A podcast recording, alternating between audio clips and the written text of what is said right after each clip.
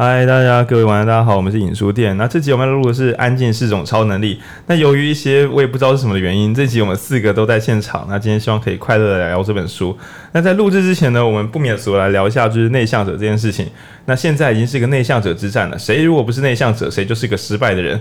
对，那稍微这本书虽然里面提的是相反的概念，说大家世人们都觉得外向者最棒，但就我所知，好像现在外向者好像是一个脏话，以至于所有人都躲进这个内向者的壳之中。是谁改变了这一切吗？是谁？这本书哦，是哦，应该是啊，就是因为这本书，其实在二零一八年出来的时候超级红，而且在他之前，安静是种力量。那那我觉得高敏感，高敏感。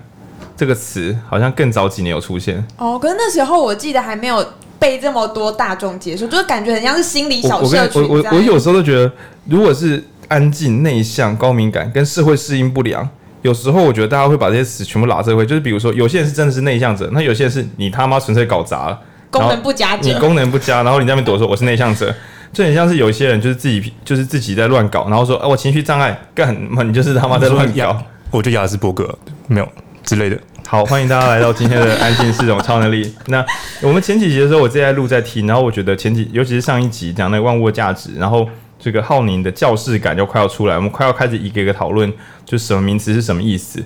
那我心中有个想法，因为我最近读这些经济学书，越读越有意思。然后想说，影书店应该直接开一个子分支，可是这有点自大。那个子分支应该变成，比如说第一集。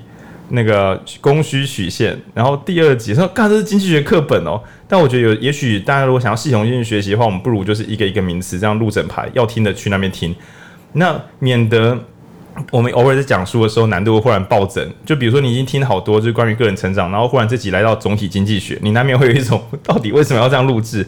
那我并没有打算要。更改我们的风格，就是时不时录制不同的书，对，因为你一直读你自己喜欢的书，你就会变得越来越狭隘跟肤浅，这不是跟你好小，对。但反过来说，如果跳脱舒适圈，就要换来的就是根本听不懂，那大家又听不下去，那也不会学到东西，所以我们之后再来改进。但总之呢，这一集我们又回到这个比较大众的读物，安静是种超能力。那我是在昨晚的时候开始读，然后一边读一边想说，所以我是内向的人还是外向的人？我相信听众们读的时候可能会有两种倾向，一个是。哇，我就是这种人。然后另外一种是，所以我到底是哪一种？对，也许会有听众读了之后觉得我就是个一百趴的外向者，但是因为这本书里面把外向者写得很笨，我觉得啦有这个倾向。那所以应该不会有读者一边一边读一边觉得，对啊对啊，我就是他说的那种愚蠢的外向者。如果这样的话，我觉得你应该也是个成功的外向者，因为你蛮放得开的。对，所以今天在读这本书在读这本书的时候，我一直在回想我那些蛮尴尬的过去。我现在真的会比较怯但我会换挡。我跟很多人接触会很累，对，但我知道怎么调，呃调整这一切这样。那今天呢，我们整间公司刚刚也在讨论说，谁才是我们四个之中真正的外向者？因为这个局面已经换了嘛，谁是外向者，谁就是笨蛋，就没有人，所以所以就没有人要。我来扛，我来扛。对，所以浩君担任我们今天的外向者，其他都是内向者。好，那这一本呢，读的比较完整的是我们配影，配影现在遇到一个微型的困难，就我们家的小橘猫趴在他的笔记本上，所以他现在看不到字。小橘猫，你可以先离开笔记本吗？没有。猫，你可以念出笔记本上的东西吗？啊，那是我。好，那小心不要弄到杯子哦。好，好，好，那就请配影先来简介这本书的，就配影所知。好，那我想要先从他的副标谈这本书。他的副标其实是写给内向者的职场晋级指南。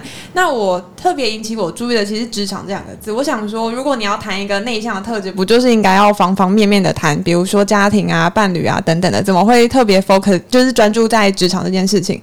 但后来我更仔细想，我会觉得说，对，就是职场是最不能让你做自己的地方。就比如说家庭，可能比如说爸妈会包容你啊，兄弟姐妹会包容你，然后你可以就。就是近期的施讲施展自己的性格，然后伴侣间的话，可能呃，他你的伴侣就是爱你，所以他会就是包容你的一切。但职场并不是这样，职场他可能就会是他随着。呃，你的表现，然后你的主管可能会不同意，哎，主管可能会不高兴，然后同事可能会不高兴，然后你们职场的关系就会变得很紧绷。那其实这件事情就会对你的工作造成阻力。所以我觉得他锁定的面向非常的集中，就是职场当中我们要怎么在这种很苛刻的环境当中生存。特别是内向者，其实从小到大都面临我觉得不少的压力。比如说像以前可能大学的时候是团体作业，但那时候我们有选择，我们可以一个人做。可是你到了工作，你其实没有。太多自己的选择，你必须要你很难拒绝老板说，老板我可不可以就一个人完成这个专案？除除非你很有能力，很有 guts 扛起，除非你很猛，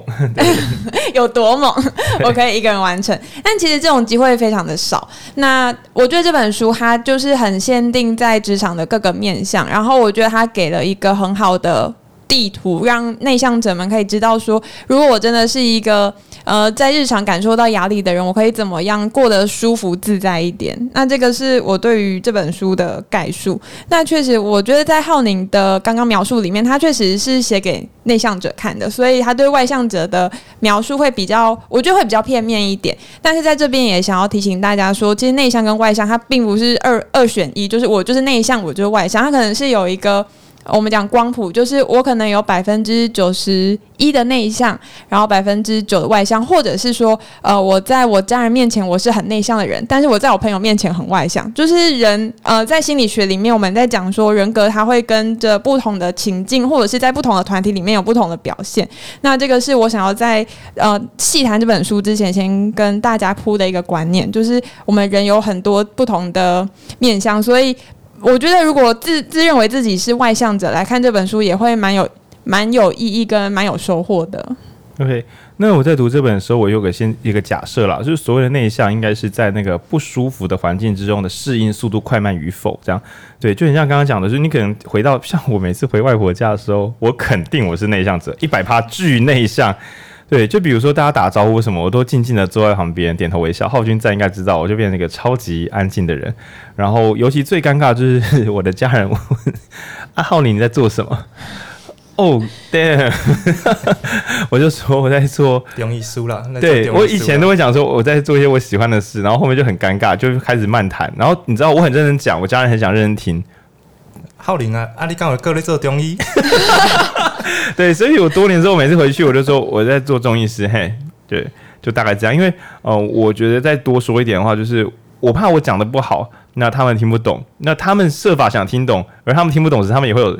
他们会觉得是他，对他们也会有小内疚，感觉他们不了解我。可是我觉得那不是他们的问题。所以其实你已经社会化，你已经懂得利用不同的情、不同的策略来应应不同的情境。对对。然后像我以前去，我就我很喜欢当讲师，是因为我喜欢教会别人东西。但是让大家认识我，或觉得我很棒，这件事情对我来讲很尬。那所以我多年之后就终于研发出一个大绝招。因为讲师刚开始时会有第一张投影片是最尴尬的投影片，就是自我介绍，就是配音讲师上海。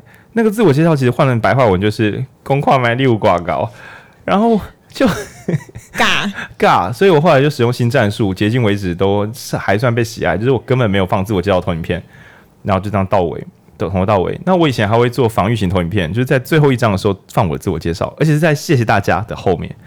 如果气氛不够好，我就不会按最后一张。但如果够好，我就说哦，那这是我。然后这时候大家就开始拍那些我的个人资讯或什么的。但因为我最近做团片越做越越懒，所以我也没有放自我介绍那张。那我的高标准就是结束之后，大家还会来自己加好友嘛？而且我根本没有给任何联络方式。但其实这一切都是在逃避大家接近我。那我个人犯过人生最巨大的这个生涯转折是选举啊。我想要先插播，呀呀来来来，就是单点回馈。这本书带给我另外一个很惊讶点，他是觉得说，对于内向者来讲，上台演讲反而是相对于跟朋友聊天自，就是跟陌生人聊天更自在的做法，因为你可以自己准备好内容，然后你是单向的输出，然后你可以决定，对对对对对对。浩俊离麦克风近一点。对，我以前都会想说，我们要慢慢的手动微调技术台，后来想说 用讲的比较快，就是。书里面这个这一点是非常颠覆。他认为演讲准备好在上上海就好了，但社交环境啊，四面八方都是看不见的敌人啊。你在餐酒会，或是跟不熟的一群朋友，你的朋友的一群不熟的朋朋一起来聚餐，哪一个人要好好接待，哪一个人不接待会尾送，哇，这太复杂了。这对于内向人是一个大折磨，确实是这样。回到你的选举。回到我的选举，就是我那时候想说，希望能够做一点事，因为我这个人就是很喜欢跟人家互呛，我不能忍受多年之后人家也是互动，还是互呛，互动不一定，但互呛就是，你比如说啊，这个可以吗？我想说来试试看啊，的那种人，剁小指啊，剁小指另外一个故事，改天再跟大家聊。那总之，我那时候最后说服我自己的是。一天到晚跟人家说民主很重要，我们要守护台湾，守护民主。有朝一日，如果我小朋友问我，那、啊、爸爸，你小你以前参加民主，那如果选举你会去选吗？如果我小朋友跟我聊这个，然后我难道跟他说，我那时候觉得很尴尬，我就拒绝了。为什么没有觉得很尴尬？不是啊，就是你这样面讲了一嘴，就是好民主。那不是所有爸爸的特征。哦，是你爸比较严重。等一下我们会聊配你爸爸的外向外向者特质，对，因为是今天节目的主轴，这样这样讲外向者有时候坏烂起来有多烂。那反正就是我是因为怕我自己对自己有内疚感，所以我就试着去选举。那我很快就发现事情代志大掉，因为选举的时候啊，候选人要一直讲为什么要投自己。然后其实我对我个人内在充满深深的怀疑，就是来我们来思考一个问题：我是一个好人吗？每个人自己静下来想，我是一个好人吗？如果今天你可以说对我是。我就会粗糙说，干你是个外向者啊，呃不也不是这样分的啦，就是书中讲到内向者，其实它多一个词用得很重，就是内省。那这几乎是我每一场演讲之后的状态。每一场演讲完之后，我只有两个可能，一个是一讲完我就知道，干我讲烂了，虽然下面还是很开心，可是我觉得啊，可恶，这场没好没弄好。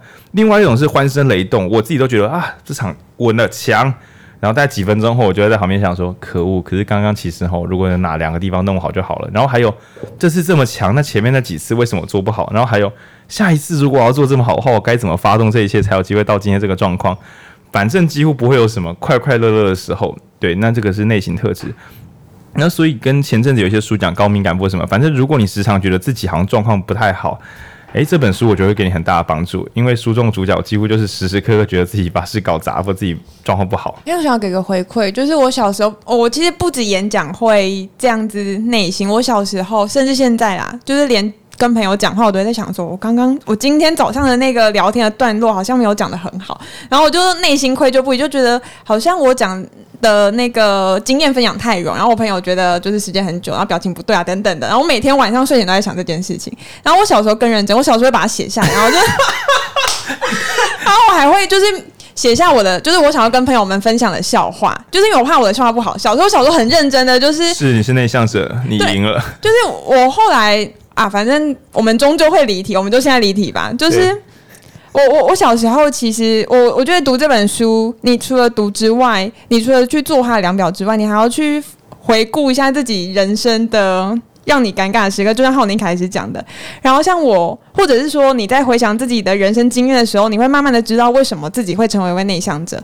那这本书应该没有讲到，但是在心理学很常见的概念就是，我们人是先天跟后天的经验组成而成。就是我们先天基因可能会有比较，呃，你是，所以是有外向基因的哦。就是呃，他们有一个五大特质，然后五大特质里面就有一个外向的表现型。所以那其实是心理学非常呃有证据的一个表现。我想分享一下，就是刚才听到这段，我突然惊讶。哦，好，就是我是一个天生的外向者。哈 大家在讨论讨论什么自省啊、觉察这些东西 都没有吗？我在国中以前是没有这个概念。像那么讲笑话，要先想笑话内容好不好笑。我在国小是我就讲随便啊，被呛就算了，我根本也不会注意到别人的感受。但我是在。我甚至在国中的时候还是常当班长，然后是跳健康操，在前面带那种超外向的运动是体育型的社团，好尴尬，好恶心的工作，好恶心的人，超可怕。但是我在国中忘记某个时刻开始，我发现我很常因为我自己的外向，然后突然有天同学说：“哎、欸，我觉得你那天蛮机掰的。”或者是外向到时常跟人家打球嘛，踢球，然后会发现：“哎、欸，我突然就伤害到人，让别人受伤。”我开始反省：“哎、欸。”干白痴哦、喔，这就是社会化，这就是尼安德塔人啦。我就开始社会化，我发现不能再这样下去了。对，所以我是慢慢的，呃，想尝试让自己变得内向，但但也没有很内向，因为我我外向基因还是在啊。对嘛，我就觉得有问题啊。假的内向者，后天养成后天对对，没有就是社会化者，对社会化者，社会化者。因为我小时候是我妈时常会怀疑我在亲戚面前都像个死人一样，到底是怎么去演讲比赛的？她如果还活着，我就跟她说，就是因为跟社区、跟亲戚互动的难度是外向者才会的。这个我只是一个内向演讲者。心理学有研究，知识告诉我们世界的真相。对，那你可以想说，就是外向者就是近战，就是拿刀的近战、近战、近战型角色。然后我们这种内向者是远端法师，远端法师，狙击手，对，可以有多远就多远吧。对，总总之，如果对刚刚的概念有兴趣，可以查就是 Big Five，就是大五啊，那个是心理学的一个心理概念。等下打 Big Five 就可以查到吗？可以可以可以，感觉是哎，可以哦。我看过，它就是一个就是专专有名词。那我刚刚其实浩浩浩君刚刚不小心那叫什么外向者出柜吗？可以这样讲吗？对啊，我很久没有听到有人承认自己是外向者。现在我觉得现在外向者好像比同志还要少。对啊，我一直知道我自己是外向者，我发现这个概念的时候，我觉得以前的我真糟糕，超内心超。但大家就会觉得说外向者，因为听起来很糟啊，就是一个不会自我反省的人，感觉很冲动。那我怀疑是内向者为了展现自己的高度，不小心去。当然，读过卧底经济学家的我们就会知道这个是丑样偏误。哦，我们已经觉察了。可是浩勋其实没读过，没有，因为他是一个外向者。那我们算是外向者污名化的团体嘛？对，我们是我们，你最近是一个外向者污名台的。好，那总之我刚刚讲的其实是，呃，我我一直我最呃，先讲一个小故事好了，就我最近在整理我家的，就是整理了我的老家，然后就看到很多国小国中的照片，然后还有一些就是留言啊卡片就很多，然后想说我以前怎么这么多卡片，然后发现哎、欸，对好，我以前国中国小是一个超受欢迎的人，然后你，你现在应该也是啊，你现在脸书发文。按赞分享量也是比你昨天大个十倍啊！好，那欢迎大家订阅配影的频道，谢谢大家。那总 总之，我更让我惊讶的不是我很多卡片，最让我惊讶的是，我上面好多描述都是，我觉得你很活泼，我觉得你的呃，就是每天都很开心，然后很乐观什么的。我相信听众也会这么认为。你有个吵，我都要帮你降声音。然后我就想说，天哪，就是我怎么跟我现在记忆中我不一样？但是我仔细的回想，其实我国小是一个非常内向的人，就是别人碰到我，我就会。我我就会有点想哭，就是我就是很想要。那用什么碰到你？小自小客车。手就是我，我不喜欢跟人家接触，然后我喜欢一个人静静的，然后大家都不要跟我讲话最好，大家最好都不要认识我。然后我在想说，到底从一个超级内向到超级外向，这个转变是怎么来的？青春期。哎、欸，不是 乱讲。而且不是，我后来觉得是，我后来觉得是因为。嗯，那时候成长过程当中，我爸妈的缺席让我很没安全感，然后群体的认同是重要的，再加上青春期确实也有强化这件事情，就是。同才压力嘛，课本都有写，就同才压力。课本写是什么？我忘记。就是在什么？大概简述一下，就是课本会课本写的描述，大概就是在青少年、青少女中，同才的意见可能比家庭的意见还要更重要。就是你会想起你，你会更重视朋友对你的看法。课本有写波义耳定律，跟就是大家知道国小物理化学。那我那我忘记了。那我记得同才压力对。然后我后来就是我后来内向者变外向者的过程当中，我就会。觉得我关关键改变的点是在于我想要争取同才的注意力，然后让别人的眼光呃肯定我，进而我肯定我自己。所以我那时候花非常多的时间去看说什么如何跟人家闲聊啊，然后如何讲笑话啊，如何就是当个幽默的人，就是如何阅读一本书。没有。右边那哎、欸、不不不过，其实我大学有看那本书，但看那本书的原因确实是会在想说自己好像应该要更内向一点，因为我你发现自己快变成外向者，对，就是危险。我我不要再污名外向者了，不要再污名外向者。好，就是因为我其实我的人生光谱大概国小是朝内向，国中是朝外向，然后到了高中又变朝内向，到了大学又有一点外向，有点内向，这就是双极性躁郁症，就是。今天讲的没有一句话能听。对，然后我会觉得这样的转变是我有点再次调和自己的过程。就我我可能一开始我的本质是一个很内向的人，嗯，然后后来慢慢的我会觉得我要变外向，那样才可以让大家注意到我，那样子我才可以喜欢我自己。因为我原本不喜欢我自己嘛，哦、但是同因为我要透过一些就是让大家看见，对，让大家喜欢我，然后我才喜欢我自己。然后后来我到了呃像。高中的时候会觉得，哎，我好像太吵了。然后后来也也是因为家里有一些原因啊，然后就觉得心理能量耗竭，所以就也吵不起来。然后后来上了大学，是因为一切就是可能去咨商啊，然后呃一一些心结打开啊，所以自己又变更外向起来。但是又有一些社会化的经历，让我觉得好像不能这么吵。然后我会觉得，那就是慢慢的认识自己，跟就是你你学会怎么样跟待人处事的道理。然后我还记得很深刻的是，我跟我男朋友在刚交往的时候，他常听我讲话听到睡着，因为他觉得我太吵了，就是话太多。可以可以理解，不是？然后我后来就在想说，为什么他这么容易累？然后你怎么会想这个啊？你这个外向者，我都会想说。我想说他怎么会这么容易累？然后我现在的我回想起来，我会觉得那时候我是很积极的想要争取他的认同。就那时候我们感情可能才刚在一起，然后我不确定他是喜欢怎样的我，所以我就是借由音量从一到五格这样一直调，看他喜欢哪个音量。对对对对对。然后后来到现在啊，其实我们就是都觉得彼此很安静，可以这样讲吗？就是我们其实在家也不太讲话，哎、欸，会会讲话，可是不需要争取彼此的认同。对对对对对，对所以我刚刚的那个很冗的小故事，跟穿插着大家的回馈，就是要告诉大家，其实呃，内向者并不是永远的，外向者也可能只是你一时的表现，有时候它就是你跟情境互动的一个过程，然后自己慢慢调试的一个结果。对，然后这边给那个我们其，因为我我现在决定要单独回馈我们的听众，让他听到是当彩蛋。就没有个听众叫丹丹哦，对，然后丹丹就是私讯给我说，觉得浩君的语速怎么那么慢？那我说浩君最近因为工作压力太大，有点脑伤，讲话比较慢，所以等一下今天你看配音的语速，其实有的时候不是浩君语速特别慢，是我们这台三个人醒着的时候就是讲话很快。今天浩君会努力的给做给丹丹看，如果你听到这段，希望你可以笑一下。好，我们继续吧。为什么要特别点我 在这个奇怪的时间点？小彩蛋啊、我想跟大家讲说，他曾经是个外向者，但是因为他社会化历程时，他觉得要讲话慢，然后比较内向，比较有优势。他只是这个社会化的历程，放弃了他本来的阳光的自己。对，也是一个辛苦人。希望丹丹可以谅解。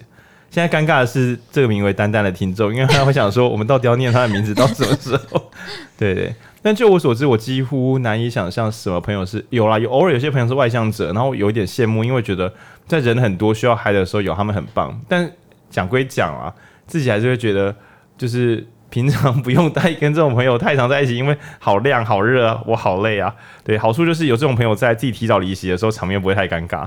对，因为呃，有到过影书店现场场的朋友，应该很难想象浩宁其实没有很想要，就是一天到晚都很热闹。虽然你们来的时候都很热闹，对，但对我来讲是服务每一个人，让每个人不觉得无聊会被冷落是重要的。对，但是如果你们自己可以聊得来，那我就去旁边喝酒了。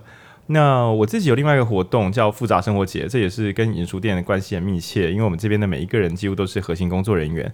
那我时常在看我自己活动时，有一种巨大的疏离感，就是看大家跑来跑去，在那边嗨，在那边互相交朋友的时候，我的心想啊，外向的人真好啊。对，就其实我只能够找到，我通常都是找角落，就比如说那种门边有蹲两个人那种时候，我就会过去说，哎，啊，你们从哪里来？然后开始小聊天。我实在是怎么讲？我对于那种。很大大吼大叫，互相敬酒，然后大家交朋友那种事，与其说我是内向者，不如是我原生我的基因中告诉我，这是很蠢的人才会做的事情。污名化，那你真正污名化的是你一个人。没有，那是我的基因，那不是我。好，对。哎、欸，那那我想要讲，因为我也是复杂生活节工作人员嘛，然后我其实联络很多讲者，所以其实如果我听这个台又有参加过复杂生活节，也知道我们工作形态的朋友，应该也很难想象我是一个内向的人。但是我我我我要讲的是，不是呢？不是我我要讲的是，是如果今天复杂生活节它是靠电话联系，而不是靠脸书的话，那我可能 没有办法成为工作人员，就是因为呃，我再度离题，就是。稍微简介一下复杂生活节当时的情况，就那时候我是利用呃，复杂生活节是一个在脸书上讲可以讲讲募集讲者而成的号，对对，号召第一届啊，第一届，对，第一届是这样子办成的。然后我也是在脸书认识了大家。我那时候在跟浩宁还有豆泥，如果豆泥有在听的话，我们三个一起工作的时候，我们其实都没有见过面，我们是到工作一阵子之后才就是彼此见面。那我们很能透过工作交朋友。那其实，在那时候就是。文字讯息一直都带给我很多安全感，就是我觉得我可以在呃发出去之前，然后仔细的修改，然后再修饰，然后再顺一下我逻辑。所以有的时候 Podcast 讲话没有逻辑，请不要怪我，因为我是一个内向的人。就是，不过你现在很好了，你现在是外向的人，因为对社会化了。那总之，那时候复杂生活节，我们其实都是靠脸书的讯息联络，所以那时候其实我怡然自得，就是我觉得我可以呃，在这个框我扮演一个角色，然后在不同框我又扮演另外一个角色，我可以成为对方喜欢的样子，然后这个是我觉得很很舒适的工作平台。所以回 回到这本书，就这本书也有讲讲讲到讲到说要选择自己适合的社交平台，因为他也有讲到，如果不是 LinkedIn 跟 Link。in 跟脸书的话，他可能也不一定可以。就是作者对，对，因为作者本人认为他自己很内向，还好有这些社交平台，让他可以不用去博纳、喝酒、social，就可以理解他人的资讯，还有展现自己的优优质特色。所以很有趣的是，反而是这些网络平台，很多人说借由这些社交平台，现在资讯流很大、很很乱啊，很难专心下来。结果内向者反而可以用。这个大家都看大，你可以只把部分的资讯放上去，让其他人看到你，你就不用本人去社交。那你想认识一个人的时候，也可以网络上爬爬他的文章啊，看看他平常脸书说话的样子啊，就可以认识个大概。甚至在网络上有正向的，就是良性互动完成之后，你还没有跟他见过面，你们已经算是一种良性互动网友。嗯、那这件事情都是以前很不太可能做到的事。那各位内向者要是善用现在这些工具，更不要说有很多人啊，就是虽然大家可能见面的时候都一起有社会化的能力，但如果里面也掺了一半的内向者，说不定大家退回到网络上，彼此这样子交易也是很不错的。所以大家不要太紧张。对这个时代，工具越方便的年代，其实呃，但哎，我们贝贝猫今天终于开始录音了，他是外向者，对。对，还有话要说。对，总之就是呃，新的工具其实可以帮上大家很很大的忙。那有些可能会担心说，呃，在这个网络时代，是不是要只会学会直播啊，或是 YouTuber 啊，才能够成为大家喜欢的人？但我觉得，嗯，恐怕即便是 YouTuber，你也可以想的是一种内向者吧，因为毕竟他最喜欢的场域是对着镜头一个人在家里录制。那也许就是我觉得这个形态变现在变化很丰富，只是我们想要展现的是，我们想要看到的是自由自在对着自己。沟通跟交流的人，但是那个发讯者他未必就是他可以一个人一修再修，直到做出完美的作品，让你觉得他又嗨又有趣。那这种人我觉得是是蛮多的。我遇过很多很不错的演讲者或表演者，私下都很安静。那某种程度上是要做出好作品前会忧心忡忡，所以其实不太好意思，没有那个力气跟大家瞎聊。我觉得是蛮有趣的事情。那这本书可以推荐给所有你在职场中觉得因为自己很内向所以很吃亏。如果你觉得内向所以吃亏。这本书会直接有效的帮上很大的忙，对。它里面其实有提到一个，我我也很常用，就像复刚刚有讲到复杂生活节，其实，在很多在社交，比如说我们要见一个新朋友之前，我都会问说，所以大概会有谁会到？嗯，然后或者是我要去参加一个活动，我也会先看一下参与的贵宾有谁，我就开始去找他们的脸书，然后去看一下他们平常在关心什么，然后开始准备我的话题库，然后开始讲说，如果他讲什么，我要怎么回应。那它里面其实也有讲到说。呃，如果你真的很担心社交场合的话，那因为我们可能没有办法及时的做出很好的回应，因为我们脑子会想很多，就会觉得啊，我这样讲他会不会听不懂啊？我这样讲会不会他觉得我很怪啊？等等，我们内心会有很多的想法。所以对内向者来讲，如果你要去一个社交场合，而且是新的局面的话，比如说大家都大家都是新朋友、陌生人，那你可以先预预先做准备。那我觉得现在的社群平台提供我们很好的素材库，就是蛮蛮方便的。嗯。那文君，文君其实一开始看这本书时，文君给我的收获就是说，他完全没有收获。对，那请文君简单聊一下。我觉得是因为这本书，它其实讲蛮多是，就是呃，你觉得你内向导致你蛮困扰这件事情。但因为我从小就是爆干内向，而且我已经爆干内向到我根本就没有曾不曾尝试过要让自己外向一点。就完全去放弃这件事情，无欲无求了。也不是，就是我蛮小的时候就觉得我不太可能变得更外向，所以我也蛮早就开始找就是内向的好处，或者是作为一个内向者要怎么生存。你现在可以成为内向的代言人，就是一个不修正版的内向者。我像我们还有社会化，文君一开始的战术就是我要借由不社会化来完成我的人生，呃之类的，或者是因为我其实，比方说，因为我小时候成绩很好，所以我。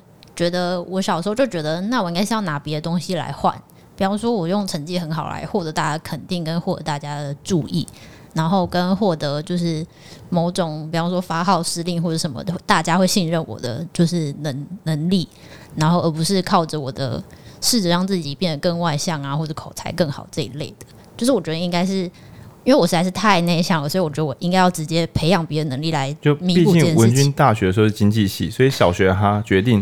终究是重点是这个量价能不能够平衡，所以如果我可以提比较利益，终究是比较利益，擅长的对，是读对戏。我擅长动动脑，他喜欢讲话，我就来动脑让他去讲话之类的。然后另外一个是他，呃，刚刚佩颖有讲到说，他有说，比方说你去上，你作为内向者，就是上台，其实反而是更有利，更有利于你的社交。然后我也是在大一、二的时候就有发生这件事情，所以后来就是很少。参加别人的活动，因为只要是主办活动的社交都会变得很简单，因为你是主办人，好像是。如果你是主办人，然后大家就大家不会再问你说，哎、欸，你为什么来这里啊？你是谁啊？或者什么？大家就知道你是主办人。你是各位内向者一定要设设法主办活动啊，听起来很荒谬。可是主办真的很真的很简单，因为大家不会问你多余的问题，然后而且你的立场已经固定了。比方说你是富华生活节的主办人，大家只会问你一个问题，就是哎、欸，为什么要办这个？你就准备大概只会问你厕所在哪里 之类的，就是反正就是你就是准备一些很基几乎是很基础的问题，不会是因为你的怎么讲啊？那个相遇不会变得很随机。我身为主办者，我不想聊的时候，我就说哦，等下我还有人要跟我先，我们有一些东西要处理，然后大家就会露出理解的表情，Okay. 说 OK OK，然后其实是我要去睡了。对，然后我觉得主办者就是，如果你露出一个很疲惫的表情，也不会有人怪你。哦、但其实就是因为社交本来就很疲惫，不是因为主办的原因。所有曾经来参加过复杂生活节的朋友，大家都有发现吗？那只臭脸猫猫，臭脸的原因 就是因为你们。可是我也是，我其实在网络上可以跟大家聊很开心，可是现场我就会觉得累累的。屁啊！现场也很吵哦，然后累累归吵，分开分开。我觉得是工，我我觉得是进入到工作模式，我就可以很嗨。可是他到晚上就是更晚一点，我回到家我会觉得哦，电池用尽。真的，我们平常我们有时候会邀吃火锅，配你都不来的。对啊，就是会觉得 多一天存多一天充电还比较实在的。嗯，但因为对我的射程，就是我们刚才讲家庭火锅，就是我们很少去参加人家的大活动，我通常都在家里面自己煮东西，或是跟朋友去聚餐。然后对我来讲，说在家里面，就真正的是真的这个家里是真的是我的房子里面，然后煮东西其实是完全充电的事情。然后配音都不来，但我想说配应该也是可能后面还有别的工作，宁可多睡一天，多集气。对，而且佩影的肠胃有时候会不稳定。没有，这是讲偏了。这个今天要讲的是，对，安静是种超能力。对对对对对。那其实我会这本书其实有谈到说，内向者蛮容易借由工作交到朋友。我我猜啦，可能是因为工作有一个外向者都不工作。哎哎哎！把阿喷干冰。我我觉得是因为内向者可能。我我会觉得，只是想说，我刚刚讲地狱梗，结果发现等一下自己要讲地狱梗。这个，然后喷完别人干冰之后，心想要来了，我喷自己干冰，因为我原本在我原本要讲的是内向者更容易专注于目标之上，但后来又觉得那样子好像在批判，没有没有表没有表示你现在有自信了，你要往好，我刚就是内向者有在自信了，好，而不是外向者都没在思考。从刚刚工作的事情，好好好，就是我觉得是因为内向者。就是身为一个超级内向者，我觉得要我们随机找话题或者什么，实在是太，就是找话题闲聊是一个很困难的事情。但是反而是透过工作去开启一个关系，然后再延伸到比较日常的部分是比较简单。所以这个模式，我觉得确实是对内向者来说是一个比较容易交到朋友的。我完全理解，我完全相信。虽然说很多人会以为浩宁到处都可以聊得开，但你你只要静下心来分析我的语言，就会发现全部都是工作啊。真的，徐浩宁其实没在跟别人闲聊。他人在家里有时候跟我聊天都是开头就是哎、欸，我们今天导读这个书，我先跟你聊一下。对，或者下一个案子那个，或者浩君，你看一下财务报表。哎、欸，我们来看一下你三十岁的收入。就对我来讲，功能性的聊天，我可以确保我不会浪费对方的时间。但如果是自由闲聊，我都是忧心忡忡，想说对方为什么要听这个？对方也可以得到什么好处？我我这样子会不会看起来太想要故意跟人家认识？对，所以反而反而更有焦虑。那我曾经在大学一开始的时候，我不小心外宿嘛，然后大二大三的时候，有个班上的同学。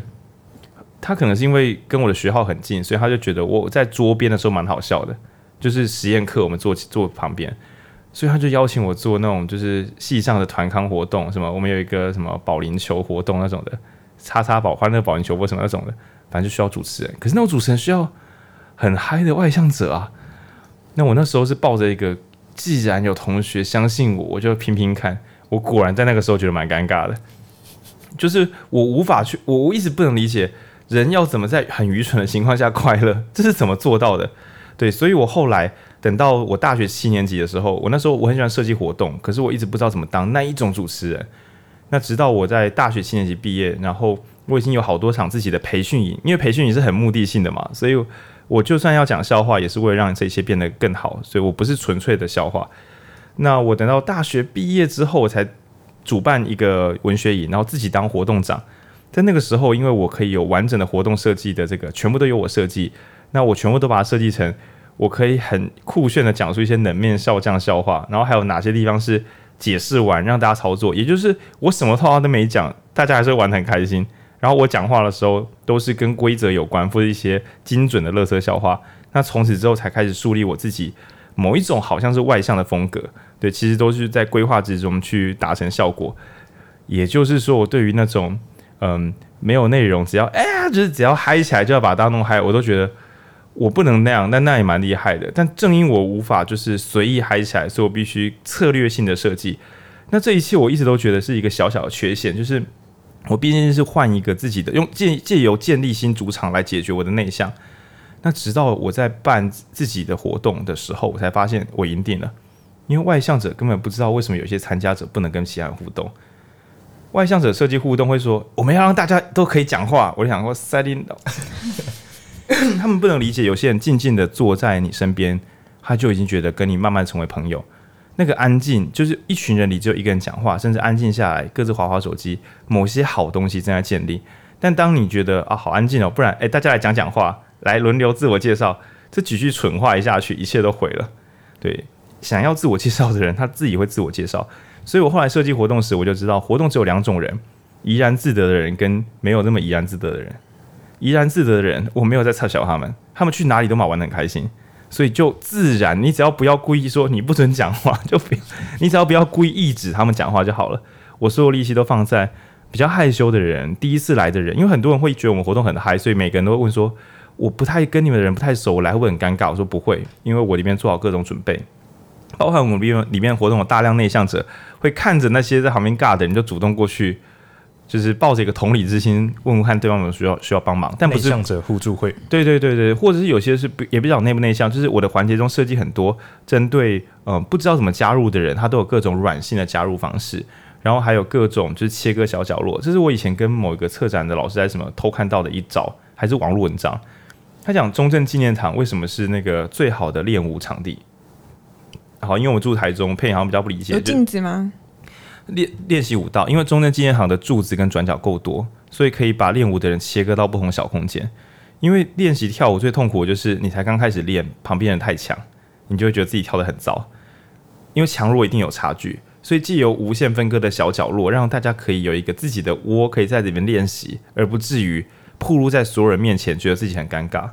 那所以我在设计活动会场时，我觉得尽可能设计遮蔽跟转角跟小型房间，是因为如果每次讲话都要变成大庭广众，甚至是比如说餐酒会那种完全平坦的，像体育馆好了，平坦空间之中讲话，其实有时候除非有各种展板遮挡物，不然会觉得好像其他人会看得到我。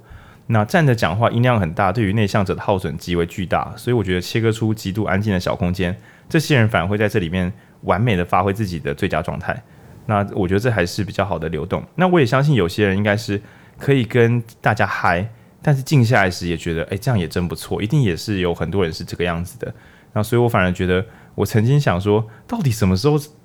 那些人就是你知道内向，不管是内向外向者，有时候我们都会看另外一种人看不起，就是啊他怎么这么避俗，或者他怎么那么吵，对。但其实我觉得，嗯，反过来用自己的优势去建构，然后去去同理身边这些人，尤其是活动会场，真的有优势，热情的人永远不缺好活动体验。那我专注的设计给那些有点紧张、害羞、尴尬的人，仿佛是设计给以前的我自己。我就想以前的我自己，如果参加活动会被 Q 上来说，来来来到台前来自我介绍。不是不行，但好痛苦，而且我一定只能够乱讲两句就要下去了。然后有时候在活动，我以前会看到某些人聚成一个大中央，除了他们之外，其他人好像没有任何东西可以玩。你不到中央就没有东西可以玩。那这些事情，我觉得就成为一个新的养分跟资源。对，那当然这讲的是比较极端，就是刚刚我们讲演讲，那甚至讲说数位工作。那我觉得以我来讲，我举个极端例子，就是就算是连活动、展场、互动设计那种，好像论坛大家都要讲话那种年会，其实我觉得内向的人说不定都可以找出，都可以找出一些传统的展览设计者或论坛设计者想不出的角落。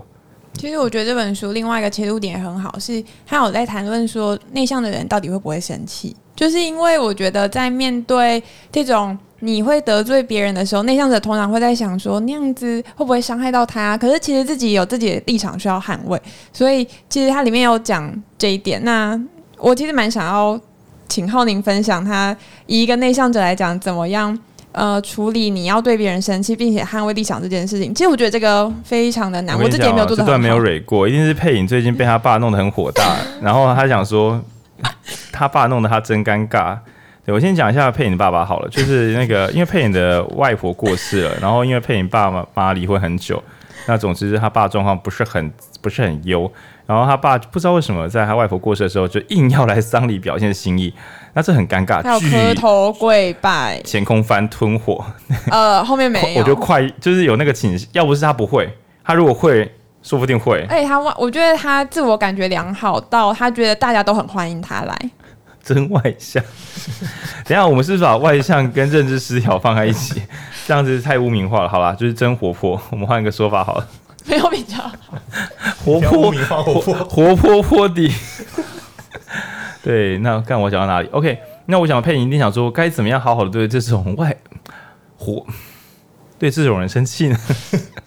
那我自己的经验是，呃，我最近昨天晚上的时候啊，因为我我时不时会重听其他的 podcast，因为我常觉得我自己没有录好。讲认真的，讲认真的，我有时候会觉得自己录很好，有时候觉得自己没录好。那我昨天晚上在听蒋勋，然后跟听大人学，那各自都有点心得。就是原来蒋勋老师想要讲大量内容的时候，语速也是会拉高一点，这让我比较安心。因为我一直觉得那种优美的声音好棒，可是这么慢，我东西讲不完。原来蒋勋老师急的时候也会讲快一点，这是我第一个心得。那第二个是，嗯，不管是哪一个我喜欢优质频道，难免咬字都会有偶尔的咬字不清，然后也没有人在剪掉，可能是因为剪辑太痛苦了。我听了一些大大都没有剪掉那些咬字不良，我就想赞，那我也不剪了。那昨天呢，有也有听大人学在讲说，就是，可是我昨天因为我开加速，所以我我一时听不出是哪一个老师在录制，因为加速的版本。那主主要在讲说，从小到大他遇到一些怪人怪事的时候，他就遇巨尴尬。比如说他嗯，他小时候国小的时候陪爸爸妈妈买菜，然后就有个阿姨过来翻他们的菜篮，因为他妈妈去买别的东西，阿姨就会翻他菜篮，然后小朋友小学他就说不是，这是我们的菜篮。那个阿姨就说我我只是看一下，OK，妈，你只是看一下，然后看一下之后就拿一罐辣椒酱起来说好，那我要这个就拿走了。然后小学他就说不是，那是我买的东西。然后那阿姨就跟他说你再去拿一罐就好了。然后等妈妈回来之后不是少一罐辣椒酱嘛，就说啊这个酱去哪里了？他说有一个阿姨，然后一回头因为人山人海嘛，就不见了。然后我觉得也许配影想的是一个内向者到底遇到这种巨尴尬的时候该怎么样做出不管是正面回应还是怒火回击。那如果是比较正常社会化的回应，我非常大家推荐大家去听大人学，找一下，应该最倒数十集之内，对。但如果是要燃起熊熊的怒火的话，这个我觉得书里面写的已经差不多，只是我换一个版本，就是要提早练习。我小时候有遇过一个 G 歪人，他已经过世了，所以嘴他我觉得是还好。对，那那个 G 歪人就是常会讲一些酸言酸语。那这些我就先跳过，反正就是一个四十岁的大人对一个十五岁的国中生酸讲一些酸言酸语，比如说佩颖，我不是说你很丑啦，我只是说做一个假设。我长大来看，我想说你真是个失败的大人，都四十岁了，还要跟小朋友做这种失败的假设，很无耻的小打小闹。就是你有种，你去跟你老板讲这一套，你有种，但你就是趁这些小孩还没有习惯这些干话之前，你就欺负那些不还手的人。好，那就他就会讲这种话。那或反正就是各种我回头看觉得极度幼稚的酸言酸语，那这是一回事，这是不重要的版本。那我还有一些重要版本是什么？就是因为以前我的家人、亲戚啦有一个倒债，然后呢倒债之后他倒别人的债，但是呃其他的这个讨债者会跑到我们家里来问我妈，就是我那个亲戚躲去哪？然后我妈是一个很不会说谎的人，所以大家一看就知道我妈知道那个亲戚躲在哪，但我妈不讲。所以就会逼问，然后有时候会讲一些难听话，比如说啊，那些小朋友底下夹一些糖啊、饼啊，就吃糖果饼干、吃甜甜，我们也不会抢他的糖果饼干啊。但其实那是威胁性言语了，就是今天大家和和气气的，你不把你亲戚交出来，可是今天我们真的牙开的话，为什么我要让你好过？然后我就看我妈就是回答得很尴尬，就是非常的嗯，怎么讲，低声下气。那最痛苦的是那时候我好像是国小五年级、六年级还是国一、国二，忘了，因为那持续好一阵子。但那时候的我的呃什么朗读是什么全县前几名啊，演讲一度还有刷到，那时候是国一吧，反正就已经到全县第二了。那时候我不禁觉得这些技术真是一点用都没有，因为我完全没办法在这个局面中讲出什么东西来。那以下讲的是，因为佩颖问的问题专业性蛮高的，我知道一般的书都会叫大家不要去生气、不争论、不吵架，但我会说，如果你真的有需要的话，呃，我那时候骑脚车上下学，国中。我就会在脑子里想象，如果他有一个人忽然跑来讲这句话，我该怎么办？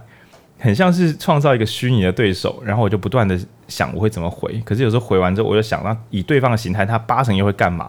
然后就不断在脑中一个人一个人的武林，一个人的嘴炮，就不断练习。而且我那时候心想，我的心理抗压不高，我撑不了太多回合，所以我必须用最短的时间让这一切结束。所以讲话要讲得非常重，讲话讲得非常重。对，然后直到等到我爸我妈过世，然后我爸过世，而我爸过世的时候，我亲戚不小心讲了一点点干话，那那时候我觉得我已经准备好了，而且真的准备的很好。我跟你讲，因为在等我等我心中准备好的时候，其实我就已经很少跟那些大人打嘴炮，因为他们讲干话，我甚至不会生气，因为我已经就很像说，如果你已经练习过用，嗯，大家知道灭火器吗？如果你在家里有试过用灭火器，然后直接砸烂自己家的木桌，你已经很熟练，就是木板你可以准确的转动身体砸烂木板，你就会相信我可以随时用这个砸死一个人，我不需要想我会或不会，我可以，只是要不要，大概练到这个熟练度。那那时候听到人家讲干话，我已经大致上不会生气，我就 OK，好赞哦，所以哦，好，你可以走了，不要再闹了，不然我要生气了。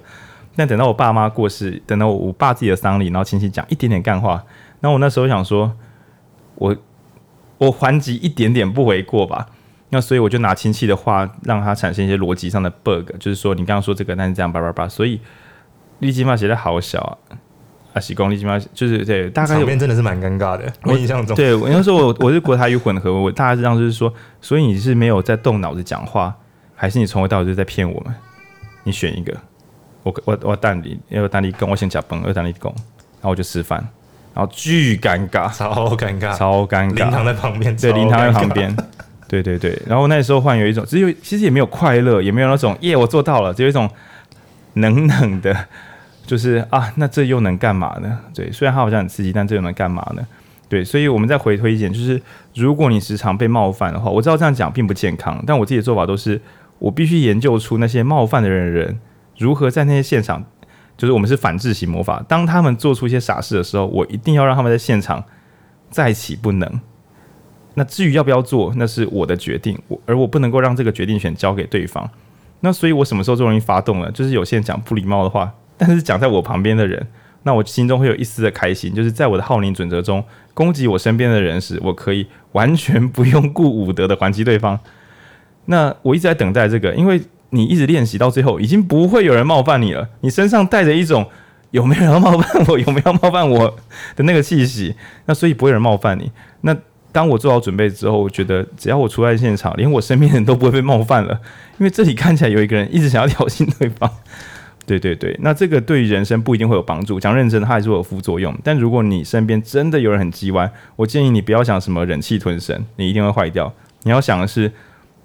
找朋友练习也好，私下心里想想也好，或是读一些跟口才相关的书也没关系。你要给自己的安全感，不只只有放下，而是第一瞬间能不能够呃完全的击倒或克制对方。那我这边还是要引用一下大人学里边讲的这个标准段落，我觉得讲的也极端的好。每当有人讲出一些极端不合理的做法的时候，这时候你也许需要先暂停下来，因为你有时候会不知道自己对错嘛，一时慌了。这时候你要做的事情是复述一复。复述一下这整个场合，比如说有人偷走，在你面前拿走你的辣椒酱，这时候当然小学太难，那也许长大你可以说：“阿姨，等一下，现在你要拿走我篮子里的辣椒酱，然后叫我自己去拿一罐吗？”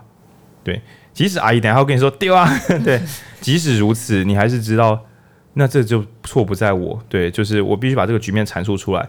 那根据大人学的说法，我自己觉得蛮精确，大多数的人你把它复述出来之后，他就会自己醒了，就是他发现。照这个局面来看，旁观来看，这件事情蛮蠢的。当然，你一定会遇到一些真心的蠢人，那就当做好吧。今天我运气比较衰，对，那这个是平静的做法。但为何我要做到这么极端？恐怕是因为我们以前讲阶级世代，我要再重新用这本书。如果你所在的环境够差，你身边的人真的会没有智商，你所有合理的做法完全起不了效果，因为他们就是一群。还没有演化到死掉的，还活在世界上的人类，你知道演化会导致适者生存。虽然有人说哦，你怎么又社会达尔文？对，我觉得某种程度上，有些人就是会把自己搞到变不见。比如说，搞到最后，孩子不愿意跟他接触，然后他自己就是孤独死在世界上，这是一定会发生的事情。只是在那天到来之前，这些人会流窜在我们的生活之中。为什么？因为我们小时候家庭环境刚好离他们比较近。所以，如果你时常想要和善的对待所有人，但你却没有你去脉络化。什么叫去脉络化？一些家庭状况好的人，他们和善对人，然后于是你想，为什么不能跟他们一样好？你怎么不问为何我身边家人烂成这个样子？我我何苦要叫我自己好好做人？我只要不伤害人，我就很伟大了。我这边讲的是，我不主动伤害人，我就很棒了。但当有些人作乱的时候，为何不能够正当防卫？我这边讲正当防卫是别人拿刀砍你，为何我不能用球棒打断他的腿？我错在哪里？我打他的脸我都觉得不为过。对，我大概是抱着这个心态。但是随着呃我自己的努力，使我不断接触到很棒的人，我几乎已经没有在任何场合需要使用到这个这个针锋相对的杀气，都不需要。大家都这么好，有必要这样把事搞这么糟吗？我只是偶尔会拿这一套生气气。做成一个模拟教具去吓小朋友，比如说企划书乱写的小朋友，然后或者是说配音有时候企划写的很棒，我就会说配音，你觉得你这个企划这样真的可以吗？嗯，然后配音有时候出席的时候，他就会变成开始自我批判，而且有时候还找不到批判哪里，因为真的已经写不错。然后我再说，我觉得写不错，我只是要讲，我用这个生气气的这个威压，我只是想要作为一种良性的疫苗或工具，意用意是在于内向者有时候很容易自我批判到没有标准，变成对方如果生气，我就一定有错。那我偶尔会发动这个怒气，是为了推一下你的墙壁，看你有没有把水泥盖好。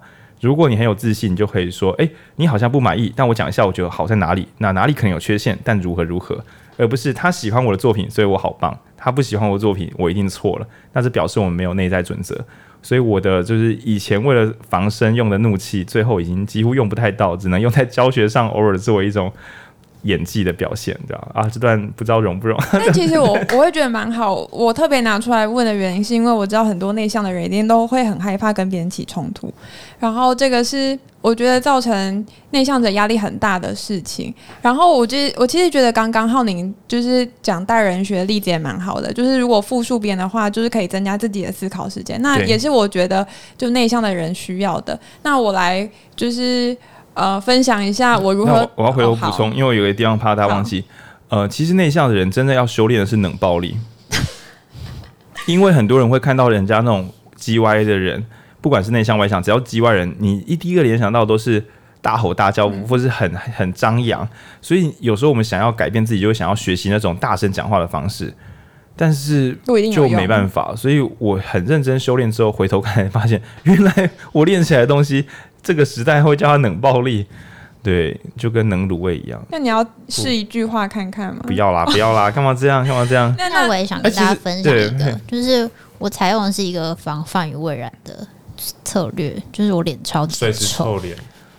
我脸真的超级臭。我真，我后来有觉得我脸，我即使我连在路上被发传单的几率都比一般人低。我曾经在高中的时候，我们一群人四五个女生一起走出去。就只有我没有被拦下，真心的，我还我还回头就把我同学带走，因为那个人真的太烦了。但是我脸真的超级臭，然后我就说不好意思，我们赶时间，然后我们就走掉，然后他也不敢说什么。我做过最极端的事情是，我就拿手机，然后先把拨一零说，你可以帮我拨个电话吗？就是因为我想要找警察，不知道你可不可以帮我按下拨号。然后他就对，那因为一般人的正常生活不会遇到这种状况，然后就哎，刚刚那个超好笑。但因为，然后我还因为我在车上，有时候听到人家很吵，就是坐高铁、台铁，有时候不是旁边会很吵的人，我总是没办法好好的直接过去拍拍肩膀跟人家说不好意思，有点吵。可我很想讲，我处在一个有点想要做一些正确的事，但是内向的我还没有长大，所以我就通常会用手机，然后开 Keynote 的那个，就开简报软体，然后做一张字卡。然后做完图之后再传给对方看。然后我之前曾经做了半天之后传给对方看，因为前阵子不是那个手呃 iPhone Pro 还是什么的，不是说什么就很棒就很赞，然后我就做个就很吵，然后还有加句点。我做好的时候传给对方看，对方尬了一下之后就哎有人觉得我很吵，就是小声了。可是你知道尴尬在哪里吗？五分钟后到站了，就是我看起来像是一个干。人在五分钟就到站，你还硬要弄人家，而且五分钟后我也要下车，所以我们是一起下车的。那我现在我真是尬爆，我为什么不直接早一点跟他说？哎、欸，有点大声。你很努力练习了，下一次会更好。不是因为我之前坐车的时候，我都有准备很你很吵那个字卡，我太久没有用到那张字卡，他不知道在我手机的哪里，我只好重做。对，所以还是可以。冷暴力是你的好朋友。如果你是内向的人，修炼各种花式冷暴力吧。我其实是哦，我你要讲，我觉得除了臭脸之外，就是还有不讲话。就是臭脸，并且不讲话，就是因为其实我只是在想要讲什么，但是我就先臭脸，然后不讲话。就是你，你有时候会露出尴尬跟惊慌失措，但我文君是露出臭脸，然后不讲话，然后对方就会自己觉得，哎、欸，好像好像不太对。随时都是这个形态。对，他家里面常这样子.我常觉得我做错了什么。那我想要讲一个，就是我觉得刚刚其实在讲生气的功能是很棒的诠释，然后我也会觉得说，如果我们想要。过一个自己喜欢的生活，学会生气这件事情是很必要的。因为有时候其实该怎么讲，别别人不一定知道他的行为冒犯了你，但你要跟他讲，你要教育他，他才会知道说自己很吵，他才会知道说自己讲话很白目。像小时候的浩君，对，没有人跟我讲，所以我会我，我想到的是，也许我们可以做那种传单，就是每当有人很吵的时候，拿货传单就六支八，然后就是告诉他为什么火车上不能吵，然后还有就是典故跟就是一些判例。然后你准备各种，每当遇到奇怪的人事物时，你就会开始找，这应该是八至三至五，然后拿出那张传单给他，让他知道你是架杠的内向者。然后我会觉得，就是这本书其实有提到很多，就是让内向者找回自己讲能动性，就是你感觉到自己有掌控权的方法。因为以前我们可能都会觉得内向者就是要受制于人，内向者就是不会讲话，内向者就是不会表达自己的意见。可是其实它里面又教很多工具来让。呃，内向者知道说，我们其实是可以掌握我们的环境，然后有一套方法，就很像呃，刚刚我问浩宁也是其中一种，就是我们要怎么用我们自己的方式表达怒气。那我。就是拉回去，呃，讲我跟我爸的互动好了。我最后表达我怒气跟我的立场的方式，是我用简讯，因为我知道我用讲的，我一定讲不赢我爸，因为我爸太会讲话，就是他会用很可以找我，我已经做好了 十二十几年准备了。但是因为因为配音，我本人也需要成长，就是我我必须要成为我们家捍卫我们家权利的那一个人，所以我我要用我自己的方式跟我爸讲清楚。那我会觉得这也是一种教育的方式。我想到一招了，好，你把文字写下来之后，我们送建豪印刷。用大图输出挂你家门口，挂一层楼高，帮你租一年的 trust。没有没有，就挂个两天就好。因为那个爆肝大，所以来的人就是靠背，就是到底是谁？就一行一行这样。对。啊，anyway，总之我就后来是用简讯表达我的怒气。然后他的，我觉得我的简讯因为精修过，我会觉得看起来蛮冷暴力的，就是那个念出来是很很吓人的。对，很尖锐的。那我会觉得不一定每个人的父女关系都跟我一样差，可是你可能会遇到就是很糟糕的伴侣，然后你会可能遇到很糟糕的关系。那我觉得内向的人要怎么样运用自己适合的方式来表达自己的立场，然后慢慢找回自己对于人生的主控权是很重要的。对，所以这个诠释片讲是我们如何呃，即使比较内向，还是可以好好表达自己的立场。但许多年前有人跟我开过玩笑，我一直放在心上，就是他们说：“浩宁，你要不要开冷暴力工作坊？”我然后我就想说，我知道这票会卖完，但我觉得 不不好，对，因为因为就是你如果真的做出了超过自己能负荷行为，说对方再反过来继续对你施压，你也是蛮累的，所以我觉得还是我们还是寻求一个。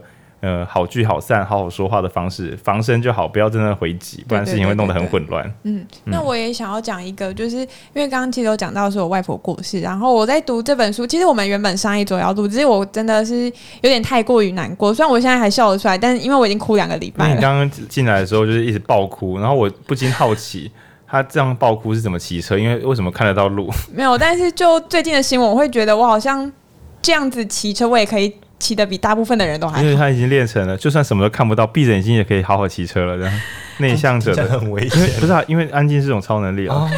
对，没有，就是比如说像我现在还可以笑出来，就是因为我已经哭了很久。那我会看这本书一直哭，是因为想到我外婆，她是一个超级内向的人。她比如说每一次她只要呃出了家门，她就会想说大家好像都在看我。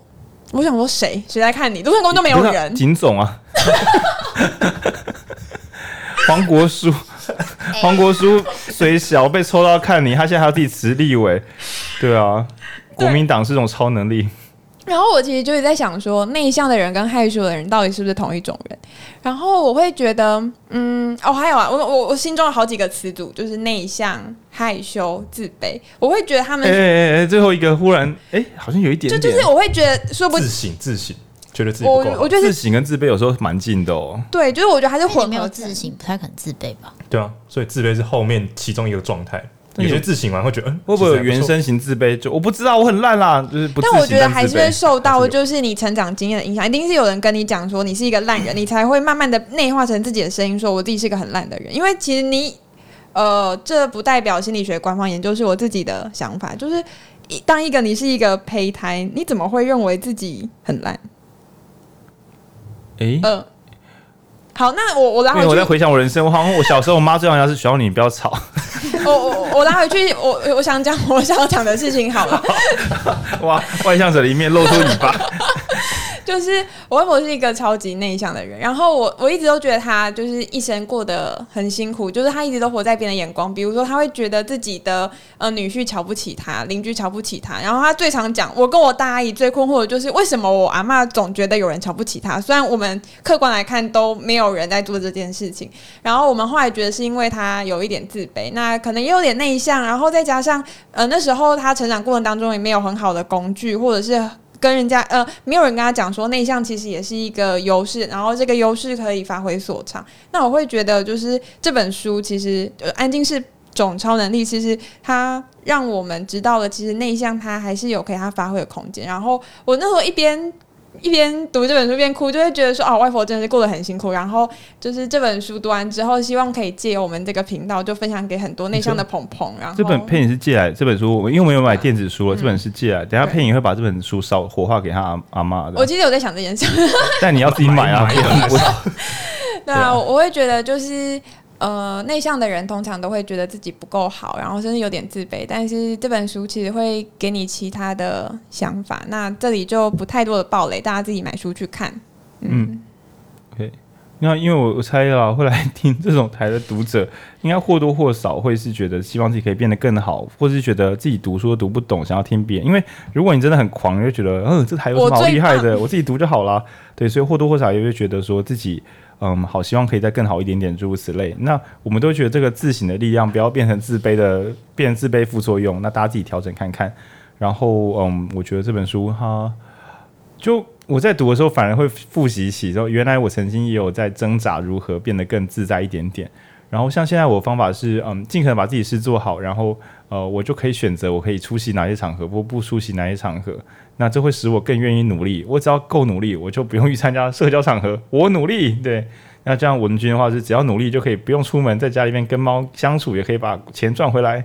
那所以也许我们可以反而把这种不善社交转化回自己的动力，那也没有关系。尤其是这个，你知道安静这种超能力，很多安静的人心中想，真希望世上的人可以不要这么吵啊。诶，你看就有了武汉肺炎，现在很安静了吧？你看大家都足不出户了吧？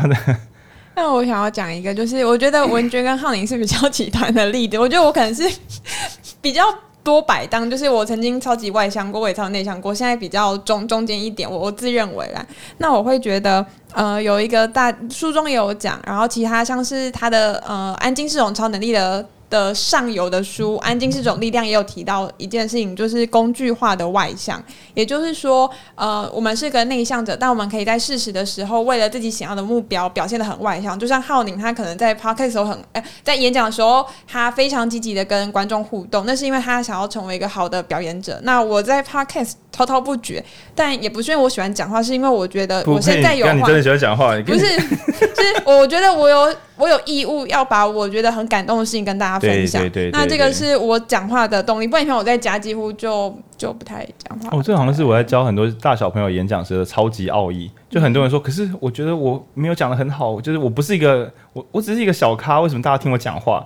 然后我就拿出我的核心奥义，很宗教性的奥义，就是因为我们都只是内容的容器。对，我们带着这些好的内容。不是我们多好，我们就算是一个破碗也没关系。我们就是把这个好内容装来这边，然后跟大家说这一碗东西很棒，我要带给大家。那你不用管我这个容器是不是漂亮，我如果很好看，那很棒。但如果我很破碎，只要我里面装的东西可以传达给你，那就好了。对，就是有点像完全忘记自己是，我们真的不重要，重要是我们带来的价值跟内容。我是这样分离的。嗯，我原本另外想到的比喻是，嗯。有一本书叫做《日常生活中的自我展演》，它讲的是我们好像就像一个演员一样，我们在不同的情境会有不同的表现。那我会觉得内向的人也许可以找到自己呃发挥热情的地方，然后试着。跟大家分享他的热情一点，那他不会完全的让你从内向者变外向，可是他可以让你从内向者的舒就有点像是你建立起自己带得走的舒适圈，你慢慢的朝着喜欢的东西，然后再扩增。那我会觉得他里面书中讲到很多类似这种方法，让自己的内向可以成为自己优势的主场。那这个是很想要推荐给大家这本书的原因。但我觉得我想再补充一点，就是其实并不是每一个人都有机会去。让自己的能力适应工作，或者是呃 找到一个适合你能力的工作，并不是每个人都有办法做到这样事情。那书中里面其实也提到一个是蛮呃，务实吗？虽然我觉得是蛮务实的方法，就是你要去找到一个充电的方法。有些外向者，他是在活动中跟他嗨的过程中就会充电，于是他越跑越快，或工作中很快乐。那有些内向者，他其实是你可能白天在外面工作一整天还 OK 撑得住，但你回家必须跟家人可能腻在一起，或者是吸猫，或者是看个剧，才有办法好好充电。那我觉得每个人都需要找到一个自己可以充电，甚至是快速充电的方法，有效充电方法。那再回去到你不适应、不适当，哎。不适应的工作环境，因为还可以撑得下去。那我觉得其实讲蛮好的，因为我觉得在谈这本书，我我我的一个小总结是有个笔记是写说，不要花太多的时间在假装，就是你可能尽量挑选自己适合自己个性的的的工作或者是的事情，但是你在必要的时候，你也可以出去闯一闯，就是假装自己是个不一样的人，但是要记得找到自己可以休息的避风港，然后修复一下自己。那我觉得有这个平衡是重要，就是不要太不要嗯。呃不要当太久的演员，但是也不要忘记自己。就像我在一些民主机构，我都会说民主是我们的共同价值。但是引出电台，我就会说民主就是一场悲剧，由一群没有受过教育的民众来决定我们自己的未来。这样子我就比较，所以引出电这台如果还要演，就不录了。对。那我想要讲一个这本书最让我呃该怎么讲，让我有辩证思考。但我们一开始有提到的，就是它里面有一句话在讲说，呃，很你要嘛就是。找到适合自己，比如内向者个性的工作，要么你就是把自己变成工作喜欢的样子。那我会觉得就是这两个选择，因为你必须要让你自己可以被用，然后你才会有价值感。除除非啊，第三种当然就是你创造一个喜欢的工作。那我觉得第三个相对于普罗大众来讲，几率是比较少的，因为它可能要有特定的天时地利人和。那我会觉得这本书给了一个很务实的观念。那我也会觉得说有一些。我我有点小批判呐，就是我觉得有些嗯内向的人他，或者外向的人，他会呃做事做的不好，就觉得啊这一定是内向害的，或者是有些内向者会把自己所有的人生经历都推给自己的个性。可是其实这本书要跟我们讲的是，我们都能找回自己呃让人生慢慢变好的能力。没错，因为就是把自己变得更好，你就可以活得更幸福。这就是精英体质的陷阱。好了，有点开玩笑，但我我我想服务一些前几集有在听的听众，就是我们今天讲的这一类的书，大多数的商管书讲的自我精进，前提都是你身处在一个努力就会活得更好的世界，这是一个大假设，所以我们偶尔才会读某些更宏观的书，会告诉我们，但是这个大假设使得所有人必须越来越努力，就是我们已经不会去说内向者也可以过得很好，我们会说内向者你要改变自己才可以过得好，不然你就会惨。然后，如果你选择的工作没有薪水，你就要改变自己进入市场价值中，不然你就会活得不好。所以，偶尔我们会希望我们可以自己单机努力，但某些时候，即使你尽了全力，也可能会因为运气不好，或是整体局面不好，所以你暂时过得辛苦一点。也不要在那个时候愧疚说啊，就是我不我不像其他内向者可以改变自己，我只能做到这边，我真是糟。那这个就是我们很多集会聊到的去脉络化行为。那也是很担心大家读了任何一本书之后，不止拿到功能。连那个副作用都一起全部把它吃下去，那就是有点危险的事情。那希望大家可以自己呃整理出有用的部分，那也侦测到自己不舒服或是不适用的地方，再重新调整。OK，那那那我猜这一集我看大家的表情应该是录到这边，那这就是自由流畅一集。对，果然一群内向者看了一本内向者书之书之后，展现出了看起来更外向的样子。感谢佩颖阿妈的在天之灵有保佑。那你要再买一本烧给他吗？对啊，感感谢配音爸爸，不用不用感谢。对，感就是大家都是除了浩君之外，大家都辛辛苦苦长大的啦。好了，干不要再讲干话。好啦，那就很高兴可以跟各位听众分享到这边。我想大家应该可以想象说，录 Podcast 的人可能也有很多内向者藏在里面，就是对着麦克风讲话很顺，但是如果在大家面前，会觉得好了，大家自己听我的频道或自己看书就好了。对对对，我觉得这个时代确实提供很多新工具。那希望，嗯，也许我们大概下周的时候又会开始慢慢的试着恢复线下的交流。我们大概这个周末就会贴一下我们下周的那个现场活动公告，算是特别版的活动。然后，虽然我们今天录了一整集，也希望大家遇到我们本人的时候不用担心说跟我们互动会给我们带来不愉快，因为对我自己来讲啊，重点不是互不互动，而是陌生跟。不安，比如说，如果我知道你是我们的听众，我们可以聊，你都听我们这个电台来找我们聊天，我就会自己心中有个底，你八成是自己人，己人，对对对，对，所以我觉得也是安全感的建立。那也希望大家不用不要带太法力气，勉强在一些你怎么待都都很尴尬、都很浪费力气的地方，因为它不止不会让你快乐，而且你也不会在那边得到你要的正面社会功效。对，所以嗯，是我之前跟文君在聊天的时候有开玩笑说，我们几乎每一集最后收尾都可以是收同一个收尾，也就是说，最重要的事情就是找到自己喜欢什么。这这句话已经用好多集了，但我觉得这集。没有意外的，仍然可以拿来自己的收尾。这就是为什么畅销书会畅销的原因啊！怎么说？就是因为大家都都需要找到自己是谁，或者找到自己喜欢的东西是什么，这是一个永恒的命题。然后很多的畅销书。就是那种励志畅销书也会朝这个方向去写，只是每个时代理论不一样。比如说，呃，在前一个时代是呃外向啊、业务啊，然后呃幽默啊、讲笑话啊，然后这类型的。然后当代的是内向啊、高敏感。我觉得每个时代都有。佩你讲出一个关键，我这边做个收尾，就是那个时报出版林敬伟，现在知道为什么你们社会科学线的书比较难卖了吧？好了，那我们今天这集 就到这个地方。毕竟人们还是先把自己顾好，才有时间去关怀社会啦。对，那你可以想象，顾好自己的这个人群会比较多。所以静伟，不要再自责，你是一个很棒的人，你是个很棒的编辑。但是行销，行销。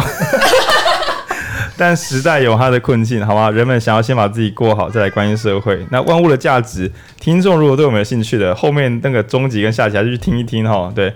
就如果我们已经尽力到我不能再努力，有时候真的是环境出一点状况，希望大家不要什么东西都拿来自省怪自己啊。